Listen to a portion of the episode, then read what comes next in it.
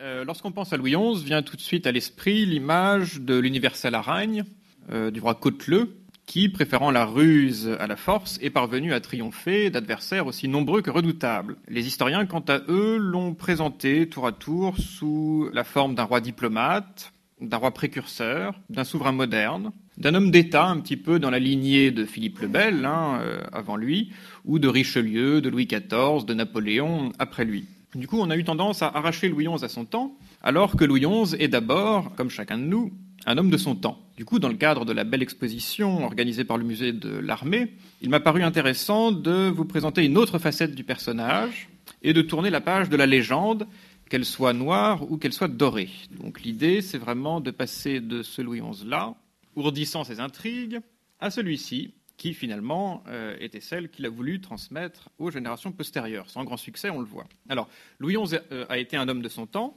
et son temps a été celui de la guerre de Cent Ans. Louis XI est réellement un enfant de la guerre de Cent Ans, de même que la monarchie française d'Ancien Régime est, dans une large mesure, née de la guerre de Cent Ans. Je commencerai donc par vous exposer brièvement euh, les conséquences qu'a eu la guerre de Cent Ans sur l'institution monarchique en général, ce qui vous permettra en outre de bien resituer le contexte dans lequel a évolué Louis XI. Ensuite, nous allons nous pencher sur la jeunesse de Louis XI et sur sa formation, et nous verrons que la guerre de Cent Ans, à laquelle il a pris une large part, a beaucoup contribué à former son caractère et à former son tempérament.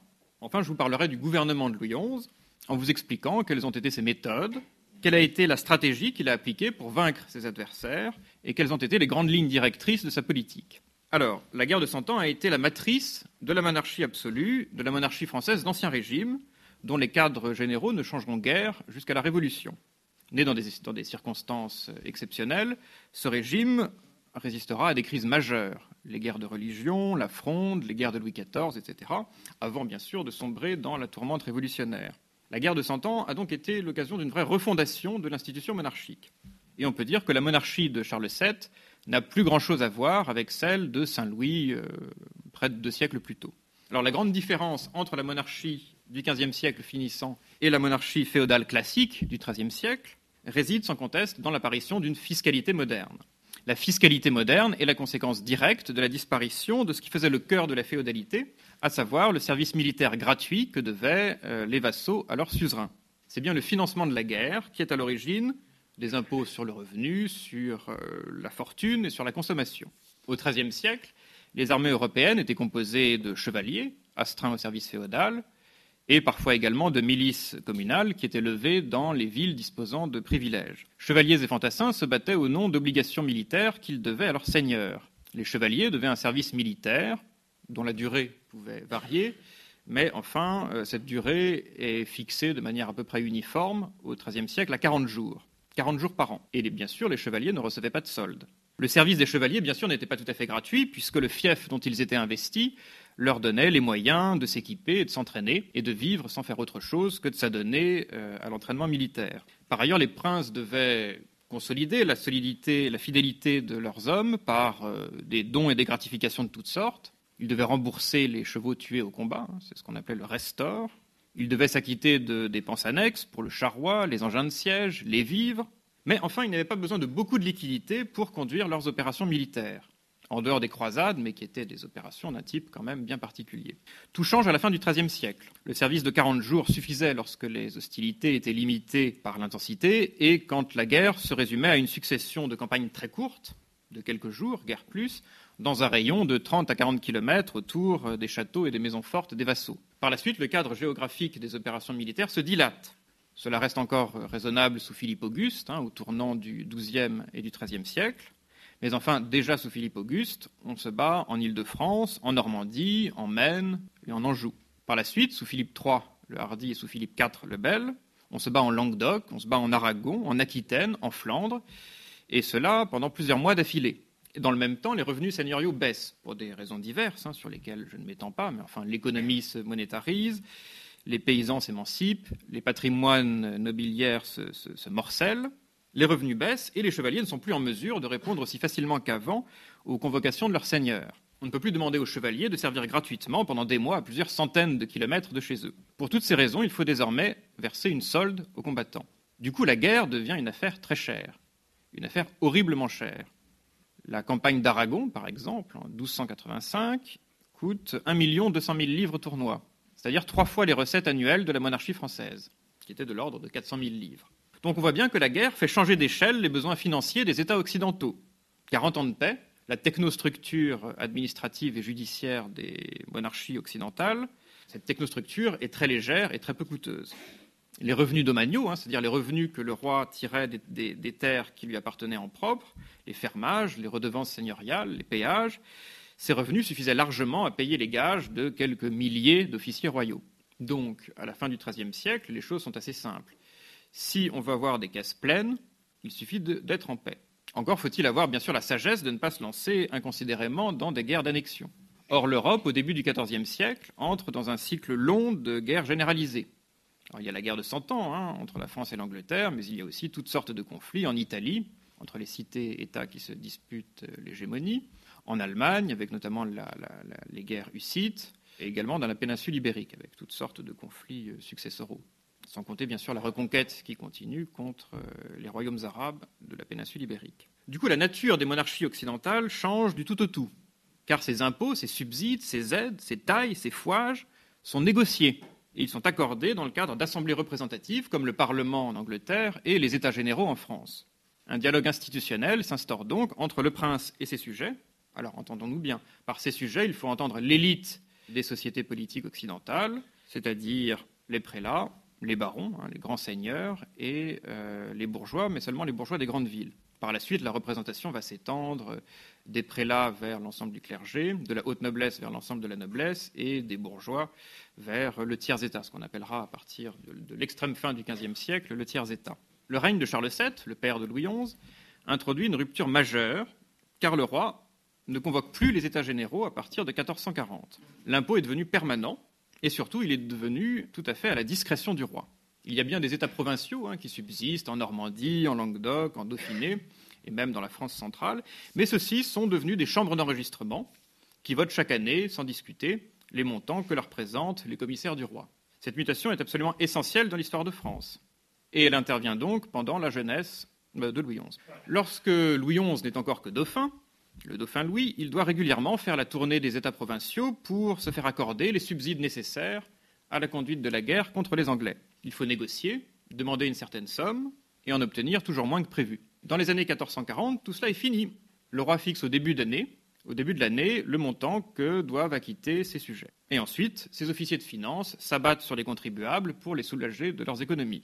Ce qui justifie sur le plan théorique et pratique que le roi puisse se passer du consentement de ses sujets, c'est l'état d'exception créé par la guerre, une guerre devenue permanente. C'est bien cela qui l'autorise chaque année d'abord à reconduire des impôts qui avaient, été, votés précédemment, puis ensuite à les moduler en fonction, des, en fonction des besoins de la monarchie, donc à les augmenter ou à les diminuer. À les augmenter plus souvent qu'à les diminuer. Les impôts permanents vont permettre au roi de France d'entretenir une armée permanente elle aussi. Selon nos propres critères, cette armée permanente paraît bien faible, hein, puisqu'elle ne compte qu'une dizaine de milliers d'hommes euh, à, l'avènement de Louis XI. Mais c'est la seule armée permanente qui existe en Europe. Partout ailleurs, on réunit une armée quand on a besoin de faire la guerre, et deux ou trois mois plus tard, les armées sont licenciées. Et chacun rentre chez soi, dans le meilleur des cas. J'insiste là-dessus car c'est un avantage absolument exorbitant que euh, va prendre le roi de France sur les autres monarques, euh, sur les autres monarques européens.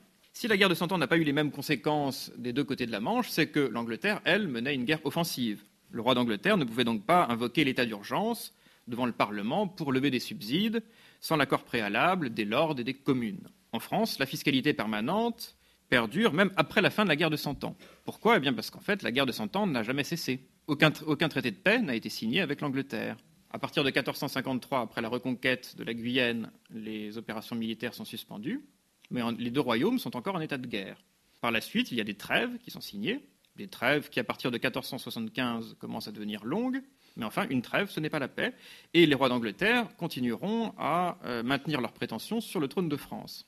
Et les rois d'Angleterre n'enlèveront les fleurs de lys de leurs armoiries qu'en 1801, peu avant les négociations qui conduisent au traité d'Amiens avec euh, Bonaparte. Tout cela pour dire que euh, le règne de Charles VII a été décisif. Oui, alors pendant ce temps, le malheureux roi d'Angleterre, lui, devra supporter, eh bien, conduire des négociations parfois très difficiles avec le Parlement. Là, vous avez une représentation très ancienne d'une séance du Parlement en Angleterre qui date du début du XIVe siècle. Vous voyez euh, le roi d'Angleterre et face à lui les, lords, hein, les, barons, laïcs et ecclésiastiques. À la fin du, XVe siècle, par exemple, les, recettes fiscales de la monarchie anglaise sont extrêmement faibles. Hein. Elles sont de l'ordre de l'équivalent de 300 à 400 000 livres tournois, là où le roi de France dispose de recettes annuelles qui tournent autour de 2 millions de livres. Il y a là un retournement complet de la situation, puisqu'au début de la guerre de Cent Ans, les recettes du roi d'Angleterre étaient plus importantes que celles du roi de France, alors que la population anglaise était 4 à 5 fois, 4 à 5 fois plus faible que la population du royaume de France. La France est véritablement devenue la poule aux œufs d'or de l'Europe médiévale. Le système de Charles VII est vraiment fondé sur un système fiscal dont le roi possède une absolue maîtrise. Alors, le processus n'est pas tout à fait achevé, en tout cas le, processus de centralisation monarchique n'est pas tout à fait achevé à l'époque de, Louis XI, car bien sûr il subsiste en France bien des fiefs, des principautés, voire des États en devenir. Ce qui a fait la notoriété de, Louis XI, vous le savez sans doute, ce qui explique qu'il occupe une place si importante dans le panthéon des rois de France, c'est bien sûr sa victoire sur le duc de Bourgogne, Charles le Téméraire. Et plus généralement, ce sont les nombreuses annexions de grands fiefs qui ont marqué son règne. Alors après avoir situé la monarchie du XVe siècle par rapport à celle du XIIIe, après avoir situé la monarchie française par rapport à l'Angleterre et aussi aux autres euh, États européens, il faut situer le roi de France par rapport à ses grands vassaux. Des éléments de contexte sont euh, vraiment nécessaires pour bien comprendre le, règne de Louis XI. Le domaine royal, à l'avènement de Louis XI, ne couvre encore que, que 240 000 km, c'est-à-dire à peu près la moitié de la superficie du royaume, qui était de l'ordre de 450 000 km, c'est-à-dire un peu moins qu'à l'heure actuelle. Hein, une centaine de milliers de kilomètres carrés de moins qu'à l'heure actuelle. Vous voyez sur cette carte une France royale qui est composée du domaine royal, c'est-à-dire de tout ce qui appartient en propre au roi. Le domaine royal est en bleu-vert foncé.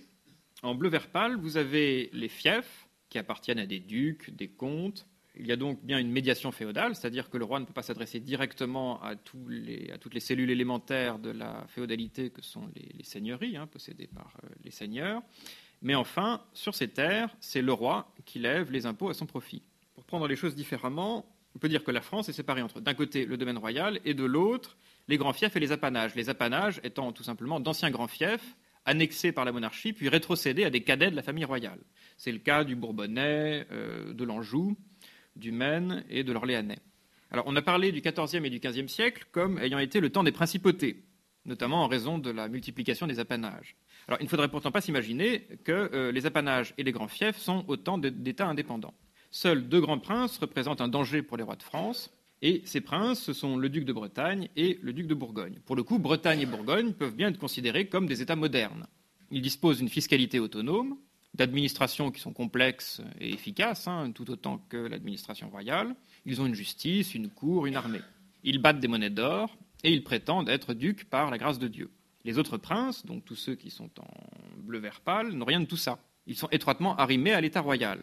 Le roi de France lève euh, des impôts sur leurs terres en contrepartie d'une pension qui permet aux princes d'entretenir une cour, parfois fastueuse, mais certainement pas, en tout cas, de concurrencer le roi de France les revenus euh, annuels respectifs de tous ces princes euh, permettent d'établir une hiérarchie respective de leur puissance. En 1461, je, vous l'ai dit, le budget de la monarchie est de un peu moins de 2 millions de livres tournois. Celui de la Bourgogne tourne autour de 500 000 livres. C'est déjà beaucoup moins. On présente souvent Charles le Téméraire comme ayant été plus puissant que le roi de France. Non, il est nettement moins puissant que le roi de France. La Bretagne, elle, les revenus de la Bretagne euh, tournent autour de 300 000 livres. Ça, c'est la deuxième catégorie. Et puis, vous avez la troisième catégorie, qui est celle des princes apanagés et des grands féodaux. Le plus riche de ces personnages est le duc de Bourbon, avec 50 000 livres de revenus annuels. Alors, 50 000 livres, c'est beaucoup, hein, quand les revenus fonciers d'un chevalier prospère tournent autour de 100, 200 ou 300 livres.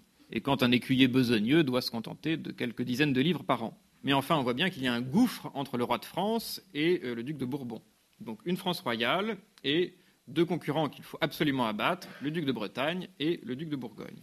Alors, maintenant, venons-en enfin euh, à Louis XI. Louis XI commence sa carrière militaire extrêmement jeune. Charles VII n'a pas l'habitude de diriger en personne des expéditions militaires, mais il confie très tôt à son fils des commandements importants. Il confie son fils à des capitaines qui s'emploient à faire de lui un prince capable de commander des armées. En 1436, il a alors 13 ans, il assiste au siège et à la prise de la place de Château-Landon. Il ordonne aussitôt la pendaison de la garnison anglaise, hein, un caprice de jeune adolescent, ce qui lui vaut la réprimande de son tuteur Bernard d'Armagnac. Enfin, les Anglais sont pendus quand même. Trois ans plus tard, il fait vraiment ses premières armes, et décidément, ce jeune homme est contrariant, puisqu'il fait ses premières armes contre son père, car il participe à un soulèvement de princes français mécontents du gouvernement de Charles VII. L'échec est total, le dauphin doit se soumettre. Il est d'ailleurs l'un des derniers à se soumettre, hein, après que ses alliés de circonstance aient fait défection l'un après l'autre. C'est ce qu'on a appelé la praguerie, en référence euh, eh aux guerres civiles qui ensanglantaient la Bohème, dont la capitale, bien sûr, euh, est Prague. Pour la première fois, Louis XI, enfin le futur Louis XI, a été confronté à ces redoutables soldats irréguliers qu'on appelait les écorcheurs. Un nom assez signifiant. Les écorcheurs se battent pour le roi, mais entre deux campagnes contre les Anglais, ils vivent sur le pays, car Charles VII n'a pas les moyens de leur verser une solde. Le gouvernement, à ce moment-là, était tout de même très, très démuni. C'est avant justement euh, la création de l'armée permanente et avant la réforme fiscale ordonnée par Charles VII. Ils vivent sur le pays, c'est-à-dire qu'ils pillent, qu'ils rançonnent, qu'ils incendient, qu'ils violent, qu'ils assassinent les sujets de leur employeur, mais d'un employeur insolvable. En 1441, le dauphin est à nouveau aux côtés de son père, ils se sont réconciliés, au moins en apparence. Il est aux côtés de son père lors d'une difficile campagne qui débouche sur la reprise de Pontoise, une place très importante car elle commandait la route de Paris vers la Normandie et de Paris vers euh, la Picardie. Les Français ont face à eux un adversaire extrêmement dangereux, hein, en la personne de John Talbot, qui parvient d'ailleurs à retarder la chute de, Pontoise pendant plusieurs mois. Les Français, euh, craignant toujours d'affronter les Anglais en, en race campagne, évitent la bataille, épuisent l'adversaire par des marches et des contre-marches, et atteignent finalement leur euh, objectif. Le dauphin apprend ainsi à distinguer, on peut dire, l'essentiel de l'accessoire, c'est-à-dire à préférer l'efficacité au panache et à la gloire, à privilégier la victoire stratégique au succès tactique sans lendemain. Car les Anglais ont remporté beaucoup de très grandes batailles pendant la guerre de Cent Ans, mais en fin de compte, ce sont bien eux qui ont perdu. En 1443, Louis a donc euh, bien 20 ans tout juste, son père lui donne pour la première fois l'occasion vraiment de s'illustrer. Il lui demande de lever le siège de Dieppe. Alors Dieppe avait été reprise un peu par hasard au cœur de la Normandie anglaise, mais aussitôt les Anglais avaient bloqué la place et avaient construit autour de la place une grosse fortification en bois, une bastille, qui, euh, bien sûr, empêchait que Dieppe soit ravitaillé.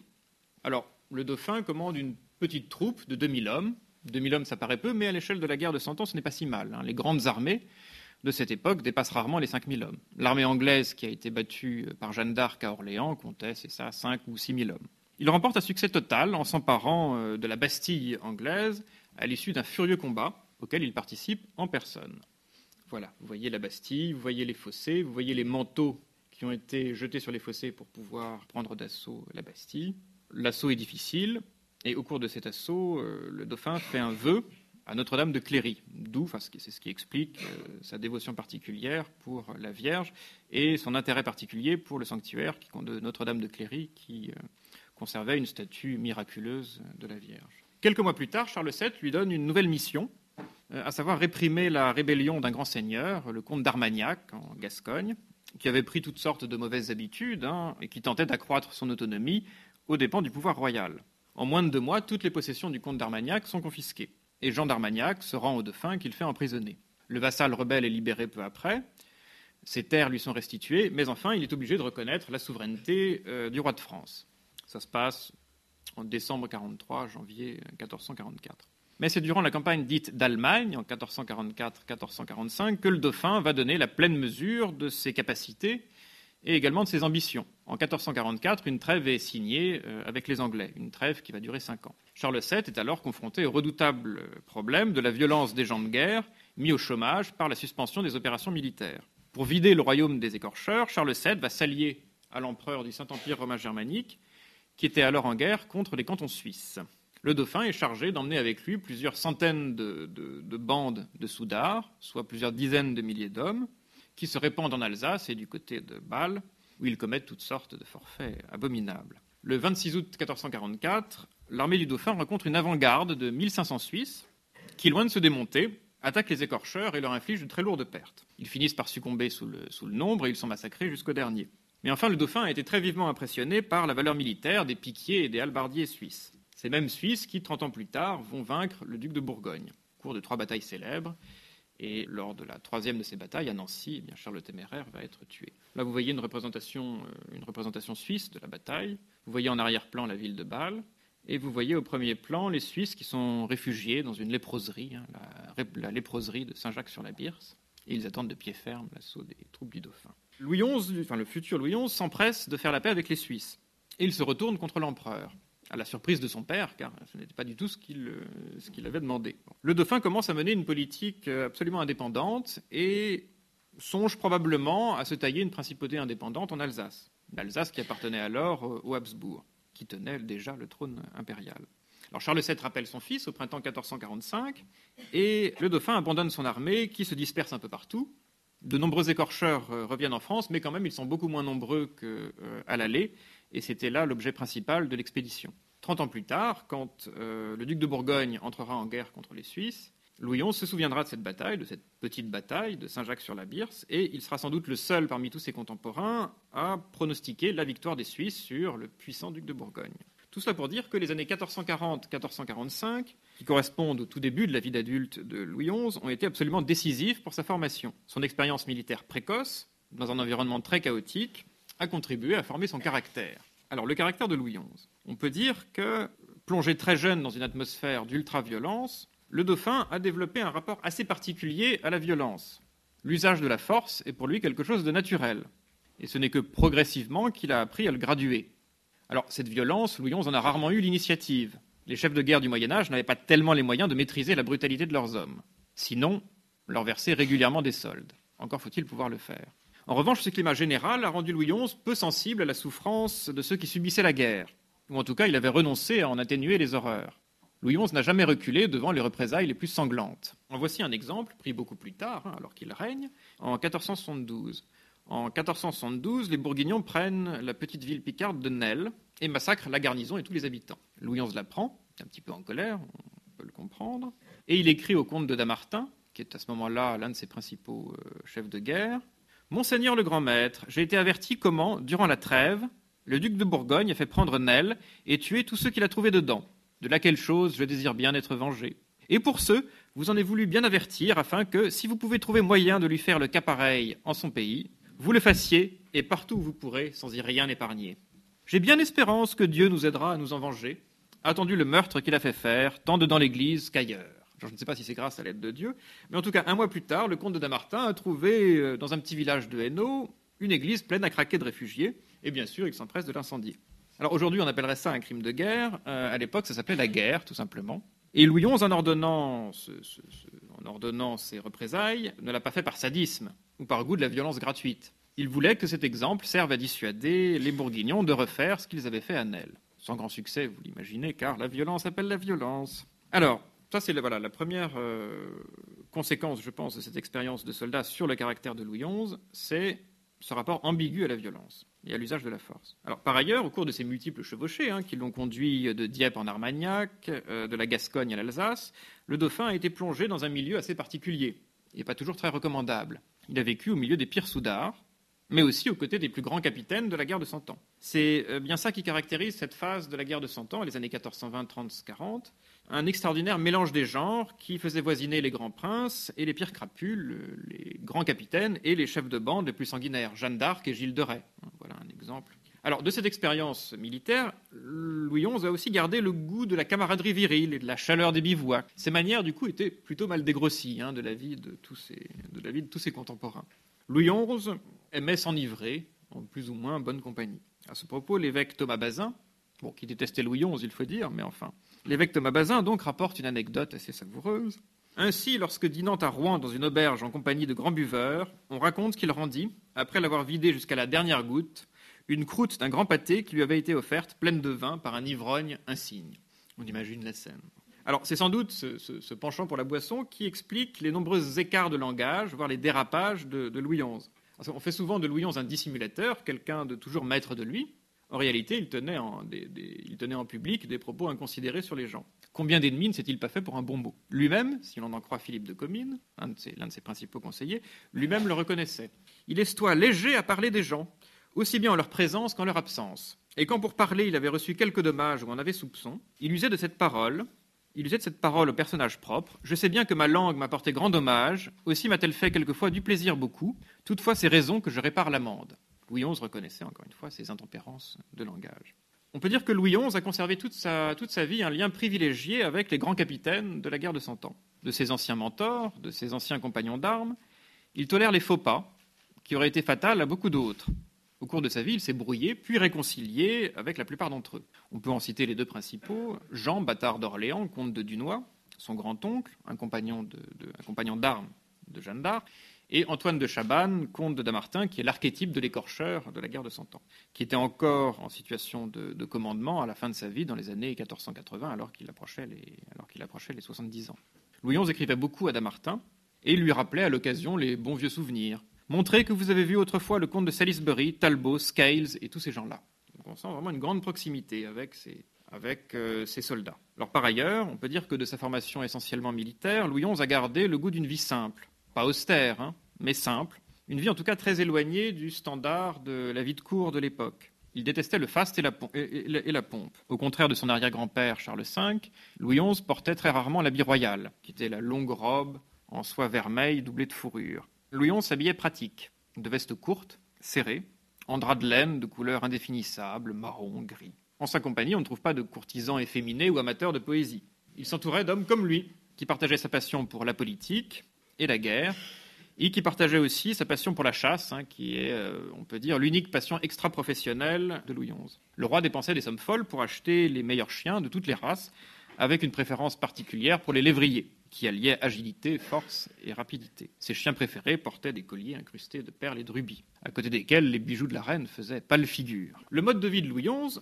qui se résumait dans une large mesure à la chasse et à la guerre, reste donc assez proche de celui des seigneurs des temps féodaux. Comme eux, Louis XI était un homme de terrain, un homme de l'oral, qui privilégiait le contact direct avec les gens. Contrairement là aussi euh, à la réputation que certains lui ont faite, euh, le travail administratif l'ennuyait au dernier degré. Louis XI a d'ailleurs été le premier roi de France à avoir laissé un de ses secrétaires imiter sa signature pour les actes les moins importants. C'est l'origine des secrétaires de la main hein, qui ont concentré les critiques des opposants à l'absolutisme au XVIIIe siècle. Tout cela pour dire que, contrairement à l'image classique, désormais désuète, du roi bourgeois, Louis XI partageait complètement l'état d'esprit et les valeurs qui imprégnaient la noblesse depuis la naissance de la féodalité et de la chevalerie. Ces valeurs, ce sont le courage guerrier, la loyauté, et oui, la loyauté, et la largesse.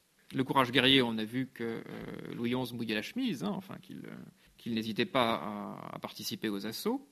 La loyauté, alors c'est vrai que Louis XI a, beaucoup trahi, mais en tout cas c'est une vertu qu'il exigeait de ses conseillers à défaut de la pratiquer lui-même. Et la largesse, alors la largesse, euh, j'insiste là-dessus parce que Louis XI a la réputation d'un roi rapia, hein, économe, ce qui est complètement faux. Il était peu dépensier pour lui-même, c'est vrai, mais pas pour ses serviteurs qu'il couvrait d'or et de faveurs, et, très, largement au-delà du raisonnable. Ses principaux conseillers, Philippe de Comines, Humbert de Batarnais, Georges de la Trémouille, ont amassé des fortunes de plusieurs dizaines ou centaines de milliers de livres, c'est-à-dire autant que les princes du sang, au grand scandale des contemporains, qui estimaient que ces gens-là avaient atteint un rang qui n'était pas celui que Dieu leur avait désigné.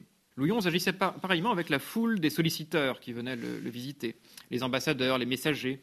Tous repartaient avec quelques pièces d'or, euh, de l'orfèvrerie ou bien de somptueuses draperies. En cela, il s'agit euh, de libéralité aristocratique, avec ce que ça comporte de gaspillage et d'orgueil. Il n'y a là rien de moderne. Alors, sans aller chercher des, références trop lointaines, telles que ces samouraïs japonais qui se flattaient d'ignorer la valeur de l'argent, on peut se tourner vers Bayard, hein, le chevalier sans peur et sans reproche, qui songerait à rapprocher Bayard de Louis XI. Louis XI paraît être un peu l'anti-Bayard. Eh bien, que nous dit euh, le biographe de, Bayard, enfin le loyal serviteur? Que nous dit le loyal serviteur de Bayard? Eh bien, il nous décrit Bayard comme un homme qui redistribue immédiatement tout l'argent qu'il gagne. De libéralité, il n'est point sans pareil. L'argent ne lui dure guère. Il ne retient pour lui pas un écu, pas un denier. C'est une pratique qui est, à l'opposé de toute idéologie bourgeoise. Et que dit Philippe de Comines pour justifier la hausse vertigineuse des impôts sous le règne de Louis XI Mais un bien avait en lui notre bon maître, il ne mettait rien au trésor, il prenait tout et dépensait tout. Voilà, il ne thésaurisait pas, il dilapidait tout. Il est vrai que Comines, grand bénéficiaire des largesses du roi, n'avait pas de raison de s'en plaindre. Mais enfin, on voit bien que là, Louis XI s'inscrit tout à fait dans l'image traditionnelle du roi prodigue. On a souvent dit également que Louis XI était un ennemi de la noblesse et qu'il s'entourait de gens de petit état et de bourgeois. Alors évidemment, il y avait des bourgeois dans ses administrations, dans son conseil. Mais on voit qu'au jour le jour, le roi ne vivait en fait qu'avec des nobles, quasiment. Les deux tiers des conseillers de Louis XI qui ont réellement compté étaient nobles. Et son entourage le plus proche, l'entourage du premier cercle, hein, pourrait-on dire, euh, se composait d'une douzaine de personnes, qui étaient tous issus de la moyenne noblesse, plus rarement de la petite noblesse. Dans les mémoires de Philippe de Comines, la place des secrétaires est celle de gratte-papier, pas du tout celle des ministres qu'ils deviendront à partir du XVIe et du XVIIe siècle. On voit Louis XI discuter avec ses, conseillers, hein, avec ses intimes, des sujets les plus, brûlants. Et puis lorsqu'une décision est prise, il claque des doigts et un secrétaire accourt ventre à terre pour mettre par écrit les ordres royaux. Bien sûr, les principaux ennemis de Louis XI étaient des princes et des grands seigneurs, mais ce n'est pas pour ça qu'il luttait contre la noblesse en général. On a vu que pendant sa jeunesse, il s'était même allié à des grands seigneurs contre son père. Alors cette question des rapports entre le roi et la noblesse nous amène à un sujet plus, général. Si Louis XI ne luttait pas contre la noblesse, contre qui et contre quoi se battait-il Et pour qui ou pourquoi se battait-il et se levait-il chaque jour? Quels étaient les objectifs qu'il poursuivait en tant que monarque Quelle conception, au fond, se faisait-il du magistère royal? Encore une fois, il faut en revenir euh, au contexte du temps. La science politique médiévale était très avancée. Et les troubles du XIVe siècle avaient donné lieu à des débats intellectuels de très haute tenue sur l'institution monarchique et sur son rôle. Ces débats puisaient leurs sources dans la Bible, hein, bien sûr, et dans les écrits de saint Augustin et ceux d'Aristote. Le roi est là pour contenir les mauvais instincts de l'homme. Ça, c'est saint Augustin. Il est là pour guider son peuple vers le salut. et il est là aussi, ça c'est Aristote, pour garantir le bien commun, le commun profit, le bien public. Le roi n'est pas propriétaire de la couronne, il n'en est que l'administrateur viager. Toutes ces idées sont très largement diffusées au sein des élites cultivées. Et on voit que lorsque les grands seigneurs se révoltent contre Louis XI en 1465, ils forment une ligue du bien public. Le but affiché de cette ligue, c'est de mettre fin au mauvais gouvernement de Louis XI. Alors il y a, vous l'imaginez bien, un décalage considérable entre la théorie et la réalité. Dans la réalité, les rois et les princes ont une vision très patrimoniale du pouvoir.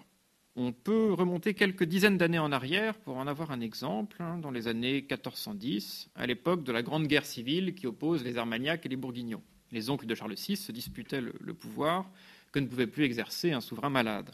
Ces oncles se livrent des guerres qui mettent le royaume à feu et à sang. Que dit le duc Jean de Berry lorsqu'il s'adresse à une délégation de Parisiens qui s'étonnait de ne pas avoir été associés aux négociations de paix qui avaient lieu à ce moment-là? On est en 1415, peu avant Azincourt. Ce ne vous touche en rien, ni entre maîtres vous devez de monseigneur le roi, ni de nous qui sommes de son sang, car nous nous courroussons l'un à l'autre quand il nous plaît, et quand il nous plaît aussi, la paix est faite. À travers ces mots d'un incroyable cynisme, on comprend que la politique était un grand jeu réservé à la noblesse, et même à la très haute noblesse. Les sujets du roi de France sont les spectateurs de ces luttes sanglantes dont ils subissent les conséquences. Et on voit qu'ils peinent à faire entendre leur voix. Louis XI est tout à fait dans cet état d'esprit. C'est un joueur pour qui le pouvoir est une fin en soi. C'est un joueur qui cherche à étendre sa domination le plus loin possible. Là où il se distingue de ses contemporains, c'est qu'il n'a pas du tout le sens de la famille. Il veut gouverner seul, entouré de conseillers qui n'ont aucune chance de devenir des adversaires politiques. Or, la morale du temps voulait que le roi gouverne avec les princes de son sang, par bon conseil, par mûre et sûre délibération. Et de fait, même les rois les plus jaloux de leur autorité, hein, comme Philippe le Bel ou Charles V, gouvernaient avec leurs frères, leurs oncles et leurs cousins. De Louis XI, on disait qu'il portait tout son conseil sur son cheval, c'est-à-dire qu'il ne prenait le conseil de personne, naturellement. C'est là l'origine de la guerre du bien public en 1465. Le gouvernement de Louis XI. Louis XI, donc, recherche la dilatation du royaume, ce qu'il appelait lui-même la dilatation du royaume, à l'extérieur, hein, aux dépens de l'Aragon, euh, du Saint-Empire romain germanique, de l'Angleterre, et à l'intérieur, en réunissant les fiefs et les apanages au domaine royal. À l'intérieur du royaume, sa priorité, je vous l'ai dit, c'est la destruction de l'État breton et de l'État bourguignon. Le moins qu'on puisse dire est qu'il a été heureux dans ses entreprises, malgré les très fortes résistances qu'il a rencontrées. Il nous faut donc euh, à présent examiner comment il y est parvenu, malgré précisément sa défaite initiale lors de la guerre du bien public. Voilà un petit peu le tableau de chasse de Louis XI à la fin de son règne. Alors quelques repères chronologiques très rapides quand même. Le roi monte sur le trône en 1461, à l'âge de 38 ans. Les débuts de son règne sont assez calamiteux, et ses maladresses lui valent la haine de tous les grands princes, y compris de ceux qui ont soutenu euh, Charles VII contre les Anglais. La Ligue du bien public, en 1465, l'amène à rendre la Picardie à la Bourgogne et surtout à céder la Normandie à son frère. Or, la Normandie était la province la plus riche du royaume qui fournissait à elle seule un quart des revenus de la monarchie. Louis XI parvient à reconquérir la Normandie très vite, hein, en quelques semaines. Euh, enfin, dès les, premiers, mois de l'année 1466. Mais pendant les années qui suivent, le roi doit jouer une partie très serrée, et s'il remonte la pente, ce n'est pas sans difficulté ni sans, ni sans rechute. En 1468, c'est la fameuse entrevue de Péronne avec Charles le Téméraire, qui ne débouche pas sur l'humiliation qu'on a souvent décrite, mais sur une paix bancale qui est euh, rompue dès 1471. Le roi reprend vraiment l'offensive à partir de 1471. Ce sont les années fastes du règne. En 1472, en 1472 son frère cadet Charles a le bon goût de mourir. Or, c'est lui qui était le chef de file de l'opposition intérieure à Louis XI. Le roi peut à présent concentrer ses efforts contre euh, le duc de Bretagne et le duc de Bourgogne. Du coup, Charles le Téméraire s'allie aux Anglais. Les Anglais débarquent en 1475. Heureusement, Louis XI parvient à signer euh, avec Édouard IV la trêve de Piquigny, qui donc est la première trêve longue signée depuis les années 1450. Cette trêve de Piquigny marque vraiment la fin de la guerre de Cent Ans, dans les faits, hein, pas, dans le, pas en droit, puisque encore une fois, il n'y a pas eu de traité de paix. En 1476-1477, le duc de Bourgogne tourne ses efforts vers l'Allemagne. Il entre en guerre contre les Suisses, qu'il écrase. Il est tué en 1477. Du coup, euh, Louis XI met la main sur une grande partie de l'héritage bourguignon, l'autre tombant dans l'escarcelle des Habsbourg, puisque la fille unique de Marie de Bourgogne épouse Maximilien de Habsbourg. Charles le Téméraire est donc l'arrière-grand-père de Charles Quint. Le traité d'Arras en 1482 consacre la victoire de Louis XI sur la maison de Bourgogne. À la mort de Louis XI en 1483, il ne reste plus qu'un seul adversaire en lice, le duc de Bretagne, mais il reviendra à sa fille, enfin la fille et au gendre de Louis XI, hein, Anne et Pierre de Beaujeu, de détruire l'État breton et de préparer l'annexion de la Bretagne au domaine royal. La victoire de Louis XI a donc été totale. Cette victoire, il l'a dû en partie à la chance, hein, il, faut, bien le dire, mais surtout à sa, détermination, euh, à une volonté qu'aucun échec n'a pu briser. Il l'a dû aussi, bien sûr, à ses méthodes de gouvernement fortement marqué, encore une fois, par son expérience de soldat. La brève, euh, chronologie qui précède montre la place euh, qu'a occupée la guerre, et même la place croissante qu'elle a occupée au cours de son règne. Puisque de 1465 à 1477, le royaume est sans cesse en guerre ouverte ou larvée, et, à partir, et qu'à partir de 1477, toutes les ressources du royaume sont mobilisées pour la guerre de succession de Bourgogne. Alors cette guerre, le roi va la mener sur le terrain militaire mais aussi sur le terrain politique, puisque ces conflits sont dans une large mesure des guerres civiles. Pour ce faire, il va s'appuyer sur les élites, du moins les élites non dangereuses, c'est-à-dire la moyenne noblesse et la bourgeoisie marchande, grâce auxquelles il va s'assurer du soutien des grandes villes du royaume. Il va aussi s'appuyer sur la force brute du royaume, hein, le royaume le plus, le plus peuplé d'Europe, en écrasant d'impôts ses sujets. Muni de ses atouts, le soutien des élites et des ressources financières quasiment illimitées, il va livrer une guerre sans merci à ses ennemis et il va triompher d'eux par la force, pas par la ruse ni par la diplomatie, par la force. Alors, s'appuyer sur les élites. Vis-à-vis de la noblesse, il joue sur tous les tableaux. Aux princes et aux grands seigneurs, qui sont pour la plupart ses vassaux directs, il va rappeler les obligations féodales. Le droit féodal sera euh, la meilleure arme de Louis XI contre les deux ducs de Bretagne et de Bourgogne. François II et Charles le Téméraire peuvent bien s'intituler ducs par la grâce de Dieu. Leurs possessions peuvent bien avoir tous les attributs d'un État moderne. Le fait est qu'ils étaient vassaux du roi de France. Donc, quand on fait de Louis XI un adversaire de la féodalité, il ne faut pas oublier que Charles le Téméraire n'a pas eu de cesse de euh, se libérer de l'hommage du roi de France et que Louis XI n'a eu de cesse de lui rappeler qu'il était son vassal et qu'à ce titre, il ne pouvait être complètement le maître chez lui. Tout l'enjeu de la fameuse conférence de Péronne en 1468, c'est précisément l'hommage lige que Louis XI voulait que Charles le Téméraire lui prête. Alors vis-à-vis de la petite et de la moyenne noblesse, en revanche, le droit féodal n'est d'aucune utilité pour Louis XI, puisque au contraire, il dresse une barrière entre lui et la plupart de ses nobles qui ne sont pas des vassaux directs, mais des arrière-vassaux. Cette médiation féodale est donc un obstacle, qu'il va surmonter grâce aux armes que lui donne l'État moderne naissant. Pour s'attacher directement à la noblesse du royaume, il peut compter sur l'armée permanente, sur les compagnies d'ordonnance où servent des milliers d'hommes d'armes et d'archers à cheval. Quasi-totalité des hommes d'armes étaient nobles et une part croissante des archers également. Entre le début et la fin de son règne, le roi a triplé les effectifs euh, de l'armée permanente, qui sont passés de 1700 lances à 4000 lances. Une lance rassemblant un homme d'armes, deux archers, un coutillier, un cavalier léger, et puis euh, deux, valets, deux domestiques au service euh, de l'homme d'armes et des archers. 4000 lances, cela représente donc 24 000 hommes, dont 16 000 combattants. Par, par ce biais, le roi pouvait rétribuer directement une grande partie de la noblesse du royaume, qui devait lui prêter un serment de fidélité, en contrepartie d'une solde qui était très substantielle, et qui était d'autant mieux venue que les revenus seigneuriaux avaient beaucoup baissé après la grande crise économique qui a suivi euh, la peste noire. Et par ailleurs, l'administration royale offre de nombreux débouchés pour la noblesse des Argentés. Louis XI, par ailleurs, a constitué des réseaux parallèles fondés sur ses principaux conseillers et sur les officiers qui le représentaient dans les provinces. Ces personnes, un millier environ à la fin du, règne de Louis XI, recevaient des gages, mais aussi des pensions colossales hein, de plusieurs milliers ou dizaines de milliers de livres. Additionnées, ces pensions représentaient un million de livres tournois, soit à peu près un quart euh, du, budget, du budget royal. Cet argent était ensuite redistribué dans tout le royaume par les conseillers et les agents du roi, qui constituaient ainsi des réseaux de protégés et d'amis. Alors les villes. C'est un lieu commun hein, de dire que les rois de France se sont alliés aux villes pour combattre la féodalité. Tout n'est pas faux dans cette affirmation. Hein. Il est vrai qu'au XIIe et au XIIIe siècle, les rois ont été très heureux d'appuyer les villes contre leurs principaux vassaux, notamment dans le nord de la France. Pourtant, ça n'a pas duré. À l'avènement de Louis XI, la monarchie sort d'une crise très grave avec euh, la bourgeoisie urbaine. Celle-ci a en effet très peu apprécié la mise en place de la fiscalité moderne. Et les bourgeois ont été le fer de lance de la contestation antifiscale. Euh, c'est l'époque des grandes révoltes euh, urbaines, hein, en 1356-1358 avec Étienne Marcel. Donc la grande révolte parisienne de 1356-1358, une révolte généralisée en 1382-1383, nouvelle révolte à Paris en 1413, enfin bref. Pendant toute cette période, les villes ont constamment soutenu les grands princes, prétendument réformateurs, contre les rois de France. Charles VII, après ses premières victoires contre les Anglais, a eu beaucoup de mal à se réconcilier avec les élites bourgeoises. Petit à petit, pourtant, il est parvenu à s'imposer au moyen très simple, c'est-à-dire l'octroi massif de privilèges fiscaux.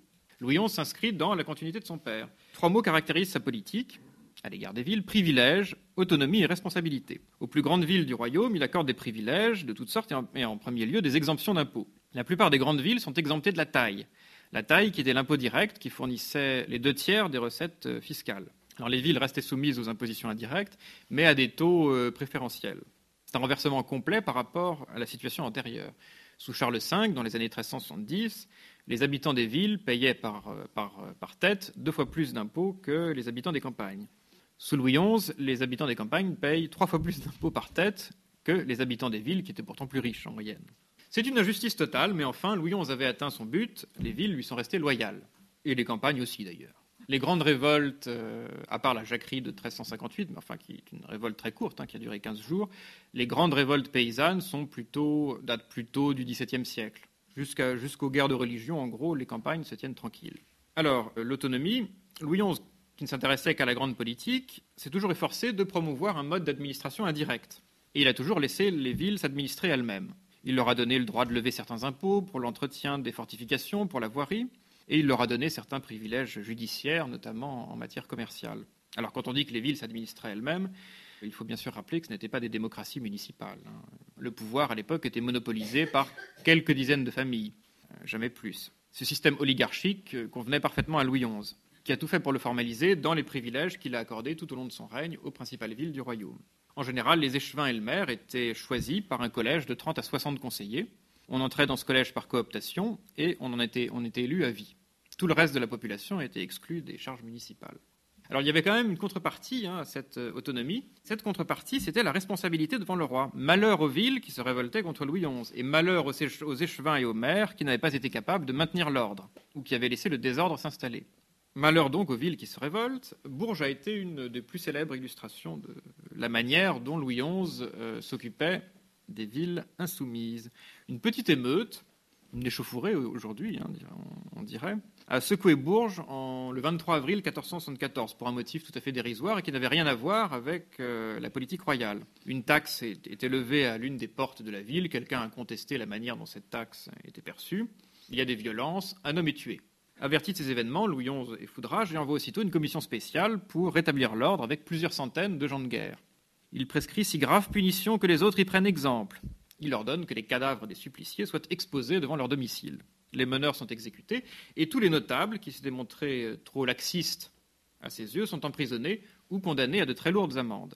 Bourges a eu beaucoup de chance quand on pense au sort terrible réservé euh, à la ville d'Arras. Arras a été conquise sur les Bourguignons en 1477, mais la population était restée favorable à la maison de Bourgogne. En juin 1479, Louis XI décide d'expulser tous les habitants. Ils sont remplacés par 3000 familles sélectionnées dans tout le royaume. C'est donc une entreprise de colonisation intérieure qui se solde d'ailleurs par un échec, mais cela est euh, une autre histoire. Alors, tripler les effectifs de l'armée, pensionner des centaines de nobles, accorder des privilèges de toutes sortes aux villes, évidemment, ça a un prix. Louis XI a donc augmenté massivement les impôts. Ils ont triplé, quasiment, passant de 1 800 000 livres en 1461 à 5 millions en 1483. Louis XI a été le plus grand taxateur de l'histoire de France euh, avant Richelieu. J'ai fait quelques petits calculs et euh, j'estime que les impôts par habitant était deux fois plus lourd sous le règne de Louis XI que sous le règne de François Ier.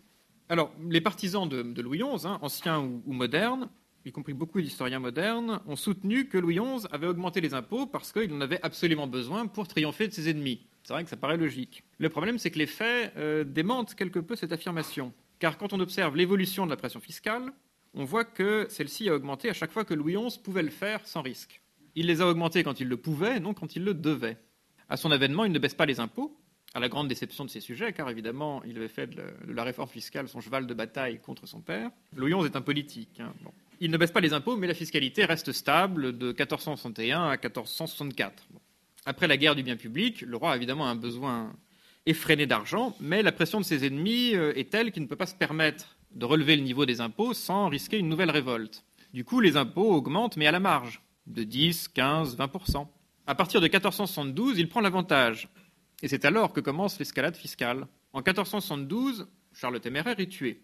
À cette époque, les impôts avaient déjà doublé. Après la mort de Charles le Téméraire, la Bourgogne est conquise. L'Angleterre est neutralisée. Tous ses adversaires sont morts. Ça aurait été l'occasion de diminuer les impôts, d'autant que, que la situation économique était assez délicate. Eh bien non, il les augmente encore de moitié. En 1482, il signe le traité d'Arras. Il aurait pu réduire, encore une fois, la pression fiscale, d'autant qu'à la suite de très mauvaises récoltes, la famine règne dans toute l'Europe du Nord-Ouest. Eh bien non, Louis XI maintient le niveau des impôts, un niveau proprement insupportable, car il prépare une nouvelle guerre contre le duc de Bretagne. Bon, il meurt avant d'envahir la Bretagne, mais enfin, c'était bien son but, encore sur son lit de mort. La guerre, encore la guerre. On voit que tout le système politique de Louis XI repose sur l'usage permanent de la force, ou sur la menace de l'usage de la force. Sous le règne de Louis XI, la France n'a connu que quelques années de paix. Pendant tout son règne, la France a vécu dans une atmosphère très lourde, soit de guerre ouverte, soit de guerre froide. On l'a dit, Louis XI a été à rude école pendant, pendant sa jeunesse, et il y a appris l'art du commandement. Il n'avait rien du stratège de cabinet que pouvait être Louis XIV au XVIIe siècle. Il savait ce que c'était que commander des hommes, et il connaissait les impondérables de la guerre. C'est pourquoi il évitait autant que possible les batailles rangées. La bataille médiévale est un gigantesque coup de dé où tout peut basculer en un instant. Il avait fallu 20 ans à la France pour se redresser de la défaite de Poitiers hein, en 1356, au cours de laquelle le roi Jean le Bon avait été capturé. Et il avait fallu 40 ans pour se redresser, pour se relever du désastre d'Azincourt. Éviter la bataille rangée, ce n'est pas ne pas aimer la guerre, c'est la conduire intelligemment. En vérité, la stratégie de Louis XI s'inscrit dans une tradition française, hein, qui est celle de Du Guesclin. Les Français confrontés à la supériorité militaire des Anglais, qui, grâce à leurs archers, remportaient toutes, leurs batailles, toutes les batailles rangées, les Français ont été contraints de privilégier l'approche indirecte. Lorsque l'ennemi attaque, on refuse le combat, on le harcèle, on fait le vide devant lui, on brûle les villages, y compris ses propres villages, on détruit les récoltes pour qu'il ne puisse plus se ravitailler. Mieux vaut pays pillé que pays perdu, comme le disait Charles V. Puis quand l'ennemi est parti, on reprend, une à une les villes et les places conquises par lui. Louis XI, comme du Guesclin, ne menait pas une guerre de chevaliers, il menait une guerre de soldats, une guerre après cruelle, selon ses propres mots, une guerre implacable. Louis XI est resté un chef de guerre dans l'âme, déterminé, capable de faire face dans l'adversité et de garder son sang-froid, lui qui était pourtant un grand angoissé. Il est toujours parvenu à euh, surmonter ses, peurs au prix d'un effort considérable sur lui-même. Sa correspondance le montre très bien. Il donne des ordres brefs, clairs, et laisse à ses capitaines le soin de juger eux-mêmes la conduite à tenir. Il donne des objectifs, pèse les différentes options stratégiques, prodigue ses conseils, mais en dernier lieu, il sait que c'est du capitaine sur le terrain que dépendra la victoire ou la défaite. Faite comme verré à l'œil est une expression qui revient assez souvent dans sa bouche. En 1472, année décisive, ce sont euh, le sang-froid de Louis XI et ses talents de chef de guerre qui lui ont permis de prendre l'avantage sur ses ennemis. Pas du tout sa diplomatie qui avait complètement échoué. Louis XI euh, est alors tout à fait isolé. La situation militaire est dramatique. Les Bretons attaquent à l'ouest, les Bourguignons attaquent euh, au nord et à l'est, les Anglais se préparent à débarquer, et dans le Midi, plusieurs grands seigneurs s'agitent. En juin 1472, euh, Louis XI reçoit une lettre affolée de son connétable, hein, le célèbre euh, comte de Saint-Paul, qui l'informe que les Bourguignons avancent en Picardie sans rencontrer de résistance, après la prise de Nesle, justement. Le roi lui répond par une lettre très ferme qui indique bien, je trouve, la manière dont euh, il commandait ses hommes. Mon frère, car le comte de Saint-Paul était son beau-frère, mon frère, ce samedi au soir, en tour deux heures, j'ai reçu vos lettres de la prise de Nesle et de Roi. Mon opinion a toujours été que vous ne deviez tenir ni Roi ni Montdidier, ni mettre les gendarmes en nulle place qui ne fût tenable et n'est pas merveille si le gain que le duc de Bourgogne a fait à Nesle et à Roy l'enorgueillit et épouvante nos gens. Louis XI recommande à son beau-frère de rassembler ses troupes, d'incendier ou d'abattre les fortifications de toutes les places trop petites pour opposer une résistance valable aux Bourguignons. Et pourvoyez bien Compiègne, car la première place qui pourra résister, ce sera assez pour, pour le défaire. Regrouper ses forces, tenir les grandes villes, faire le vide devant l'ennemi, telle était la stratégie de Louis XI. De fait, les prévisions de Louis XI se sont parfaitement révélées exactes. Charles le Téméraire n'a pu conquérir aucune ville majeure et il s'est usé au fameux siège de Beauvais, hein, célèbre pour l'épisode de Jeanne Hachette, qui le coup de hache aurait assommé plusieurs soldats bourguignons. Le siège de Beauvais a coûté une, fortune au duc de Bourgogne. Finalement, il a dû repartir vers ses États en laissant Louis XI régler son compte aux rebelles du Midi et au de, au duc de Bretagne. Alors, l'usage de la force chez Louis XI, et c'est par là que j'en terminerai, l'usage de la force chez Louis XI ne se résume pas à la guerre. Cette propension à privilégier la force brute se manifeste également par la façon dont il conçoit le maintien de l'ordre et l'exercice de la justice. Louis XI, cela ne vous surprendra pas, a toujours privilégié l'ordre à la justice. Justice qui était singulièrement expéditive. Louis XI était tout à fait imperméable aux fines théories des juristes et à la distinction qu'ils établissaient entre loi humaine, dictée par le roi, et loi naturelle, à laquelle devait à son tour obéir le monarque. Louis XI a toujours manifesté une incompréhension totale à l'égard de ceux de ses magistrats qui osaient contester certaines de ses décisions au nom du droit, de l'équité ou de la raison. Il avait un mépris tout particulier pour les gens du Parlement de Paris. Louis XI a fait condamner à mort un grand nombre de ses adversaires, y compris des grands seigneurs, ce qui était quand même très rare à l'époque. Personne avant lui n'avait fait exécuter des, princes du rang du comte de Saint-Paul ou du duc de Nemours. Certes, ils avaient le droit d'être décapités sur des coussins en satin rouge, mais, c'était tout. Il faut quand même dire que Louis XI a rencontré beaucoup de résistance. Hein. Il ne faut pas s'imaginer les monarchies médiévales, évidemment, comme des, dictatures contemporaines. Il a fallu un an et demi euh, de bataille judiciaire à Louis XI, menée contre ses propres juges, pour que soit condamné le duc de Nemours, qui était pourtant un traître multirécidiviste.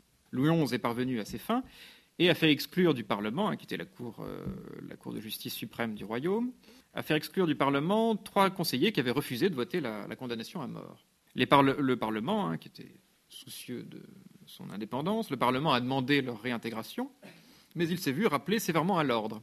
Vous me devez loyauté, et vous ne devriez pas approuver qu'on dû faire si bon marché de ma peau. On voit bien là le style très direct et très vivant euh, de Louis XI. Louis XI a multiplié les décisions de justice arbitraire. À chaque fois qu'il voulait la tête d'un ennemi, il nommait une commission extraordinaire dont les membres étaient soigneusement choisis et se répartissaient ensuite les biens des condamnés. Une grande partie de la légende noire de Louis XI vient de ces commissions extraordinaires, qu'on citait à titre de contre-exemple à l'Assemblée nationale de 1790. Au XVIIIe siècle, Louis XI était véritablement devenu le symbole de l'arbitraire royal. Non sans raison, non sans raison. Car bien souvent, Louis XI décidait par simple lettre du sort qu'il convenait de réserver à tel ou tel de ses adversaires, dont beaucoup ont fini pendus, décapités ou cousus dans des sacs et noyés, sans qu'aucun tribunal n'ait eu à en juger. En 1483, il ordonne à l'un de ses officiers d'arrêter un homme qui s'appelait Huisson et de préparer, je cite, les noces du galant avec dame Potence. La justice de Louis XI est largement fondée sur l'exemplarité de la peine. Un débat très, actuel, comme vous pouvez voir. Alors, il n'hésitait pas à l'occasion à faire preuve d'un sens de l'humour qui pouvait être tout à fait macabre, dont fit par exemple les frais de ce notable d'Arras, Oudard de Bussy. Oudard de Bussy s'était permis de refuser une charge de président au Parlement de Paris, que Louis XI lui avait proposée pour justement gagner le soutien des élites d'Arras. Quand Louis XI tend une carotte, ma foi, il vaut mieux l'accepter. Oudard de Bussy a été pris avec d'autres bourgeois d'Arras alors qu'il allait se rendre auprès de Marie de Bourgogne, l'héritière donc de Charles le Téméraire. Toute la petite délégation est prise et euh, bah, ils sont tous décapités. Louis XI a fait déterrer le cadavre d'Oudard de Bussy. Il a fait exposer sa tête sur le marché de la petite ville de Hédin et il a fait coiffer la tête du bonnet fourré de président au Parlement de Paris. Ceux du dit Arras s'étaient assemblés, bien 22 ou 23, pour aller en ambassade de, vers Mademoiselle de Bourgogne. Ils ont été pris et ont eu les têtes tranchées. Il y en avait un autre, il y en avait un entre les autres, maître Oudard de Bussy, à qui j'avais donné une seigneurie au Parlement. Et afin qu'on connût bien sa tête, je l'ai fait attourner d'un beau chaperon fourré, et sur le marché des daims, là où il préside. Alors cette sévérité, cette tentation du gouvernement par la terreur, ne font que s'aggraver avec le temps. Ces tendances tyranniques culminent, euh, pardon, avec la décision d'expulser tous les habitants d'Arras. Cette tentative de colonisation se termine par un échec qui montre les limites de l'autoritarisme de, Louis XI à la fin de sa vie. Fin de, vie marquée par la maladie, hein, la paranoïa, et surtout l'absence totale de contre-pouvoir émanant de la société politique du royaume. À sa mort, en 1483, Louis XI laisse un royaume divisé et comme tétanisé. Philippe de Comines, qui pourtant admirait Louis XI, disait que en 1483, il n'y avait si grands personnages en son royaume et même ceux de son sang qui dormit ou reposa sûrement en sa maison. Il faudra toute l'habileté de Anne et Pierre de Beaujeu, qui ont gouverné la France pendant l'adolescence de Charles VIII, à la fin des années 1480, pour désamorcer les crises euh, nées des excès du règne de Louis XI et pour rétablir un semblant de concorde civile. Euh, je pense que vous avez compris que Louis XI était avant tout un homme de son temps, à la charnière du Moyen Âge et de l'époque moderne. C'est encore très largement un monarque médiéval et ses côtés modernes, on les trouve surtout en mauvaise part. À tout prendre, on peut dire que Louis XI a été un roi beaucoup plus absolu que, Louis XIV, car les pesanteurs de la bureaucratie royale ne gênaient pas encore l'action du monarque. S'il tourne le dos à l'idéal d'une monarchie féodale, hein, incarnée par Saint Louis, Louis XI est encore un prince imprégné de valeurs féodales. Ivre de pouvoir, il ne recherche que l'agrandissement du royaume. Alors un homme est forcément de son temps, mais il possède une personnalité, hein, évidemment, qui en fait un individu unique, par définition. Surtout lorsque cette personnalité est aussi forte que celle de Louis XI. Dans une large mesure, le caractère de Louis XI a été forgé par son expérience de soldat. C'est cela qu'il distingue de ses contemporains, mais aussi de ses prédécesseurs et de ses successeurs. Charles VII a été un grand roi, plus grand peut-être que son fils, mais il a toujours pris soin de ne pas trop s'exposer, de rester en retrait, par tempérament et par prudence politique. Charles VIII, Louis XII et François Ier ont commandé des armées, ont combattu, les, armes à la main, mais en tant que roi chevalier plutôt qu'en roi soldat. De manière plus générale, euh, j'ai voulu mettre en évidence, vous l'avez compris, l'importance capitale de la guerre dans la construction de l'État à la fin du Moyen Âge et particulièrement en France. Alors, la guerre prend toutes sortes de formes. Hein. Il y a la guerre du roi justicier, visant à rétablir l'ordre et la paix, c'est la guerre de Saint-Louis. Il y a la guerre du roi défenseur du royaume, hein, c'est la guerre de Charles V et de Charles VII pendant la guerre de Cent Ans. Et il y a les guerres de prestige, qui sont celles des rois de la Renaissance, poursuivant inlassablement leur rêve d'Italie au début du XVIe siècle. Si Louis XI est le seul, à mon avis, le seul, l'un des seuls rois de France qui puisse être qualifié de roi soldat, on peut dire que tous les souverains de la fin du Moyen Âge et du début de l'époque moderne, hein, de Charles VII à François Ier, ont été des rois de guerre. Je vous remercie.